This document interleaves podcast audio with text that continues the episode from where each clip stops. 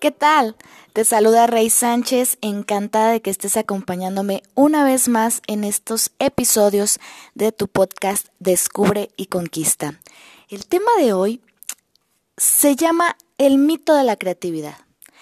Y es que la creatividad es algo que causa diferentes sentimientos y te lo voy a explicar desde mi propia experiencia.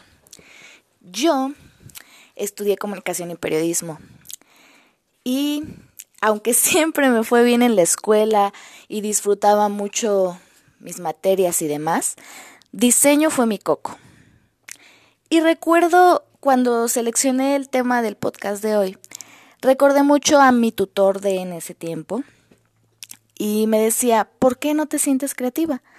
Para ti, ¿qué es ser creativo?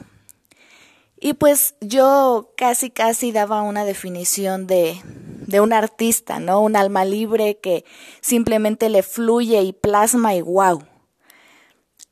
Y yo le decía, es que como que no, no se me dan ideas, como que mm, no, o sea, como que soy muy tradicional, muy, mi forma de, de pensar misma es muy metódica, muy estructurada, como que no, no fácilmente me salgo de la línea y no sé, simplemente no me siento creativa.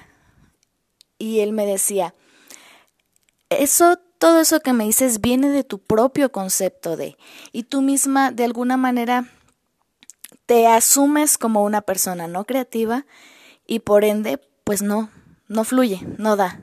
Pero todo eso viene desde tu propia mente. Y yo por mi parte me quedaba así como de, no, no es cierto, es que a mí no se me da. Puedo conocer de forma técnica cómo mover el programa, pero no, no, no, no se me dan las ideas, no, sé. Eso pasó cuando era estudiante.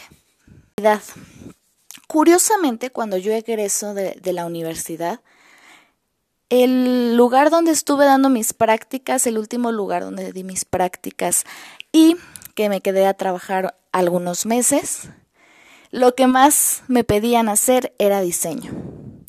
Y de alguna u otra forma me fui vinculando, fui, fui como conociendo más espacios y sitios para poder inspirarme, para darme ideas y para empezar a crear.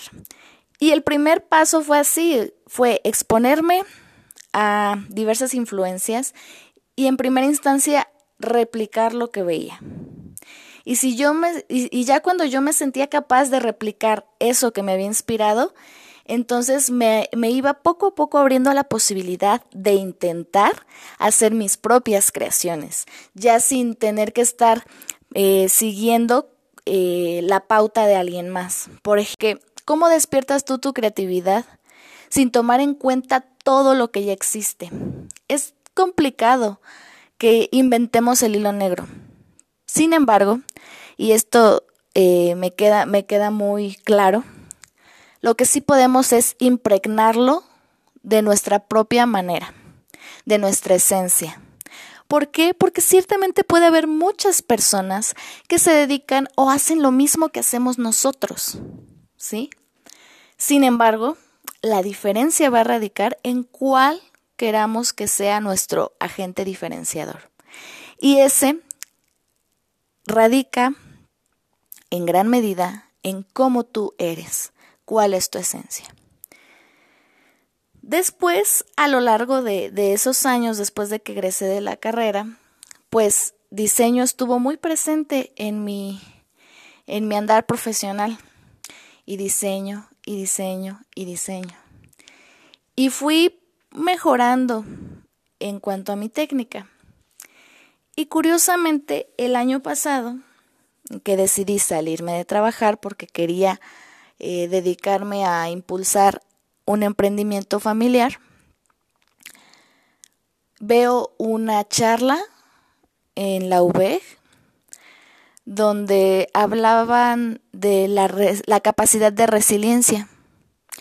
Y viendo esa cápsula, en una parte yo conecto cuál era mi creencia hacia la creatividad y por qué no me asumía como una persona creativa, a pesar de que ya había tenido un andar trabajando de la mano con la creatividad. Y como decimos en México, me cayó el 20 de que realmente sí era creativa. Ese fue como uno de los puntos de, a ver, ya párale con que no eres creativa. Sí lo eres porque si no fueras creativa no habrías hecho XYZW.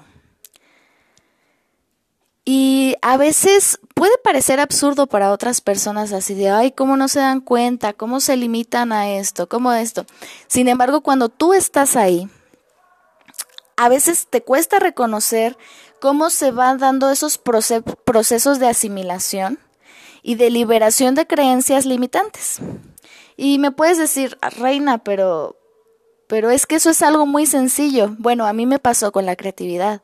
Probablemente a ti te pase con alguna otra capacidad o habilidad que tengas y que todavía no te sientes lo suficientemente seguro. Incluso si alguien te llama o destaca esa cualidad o esa habilidad, puedes decir, ay, no, no es para tanto, ay, no es nada del otro mundo o algo así. Chécate ¿Qué es eso que todavía no te sientes tan seguro, pero que los demás reconocen que haces bien? Y date cuenta de cuál es la manera en que reaccionas. ¿Aceptas el cumplido? ¿No aceptas el cumplido? ¿Qué es lo que pasa contigo? La creatividad, como la comprendo ahora, no se trata simplemente de hacer cosas impresionantes. Se trata de buscar alternativas y soluciones con un eje distinto que puede marcar una gran diferencia. No se necesita ser el as en el manejo de las herramientas, sino tener ese ingenio y ese arrojo para llevarlo a cabo, sea a lo que sea que te dediques. ¿De acuerdo?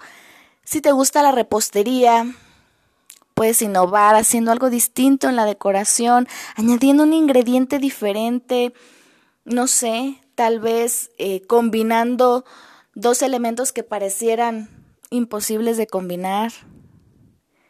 Si te gusta mm, el baile, ¿por qué no fusionar distintos ritmos o improvisar con una coreografía que te saque de lo convencional o de lo esperado. Si te gusta el deporte, ¿por qué no armar una rutina en un espacio que te permita conectar todos tus sentidos y a la vez socializar?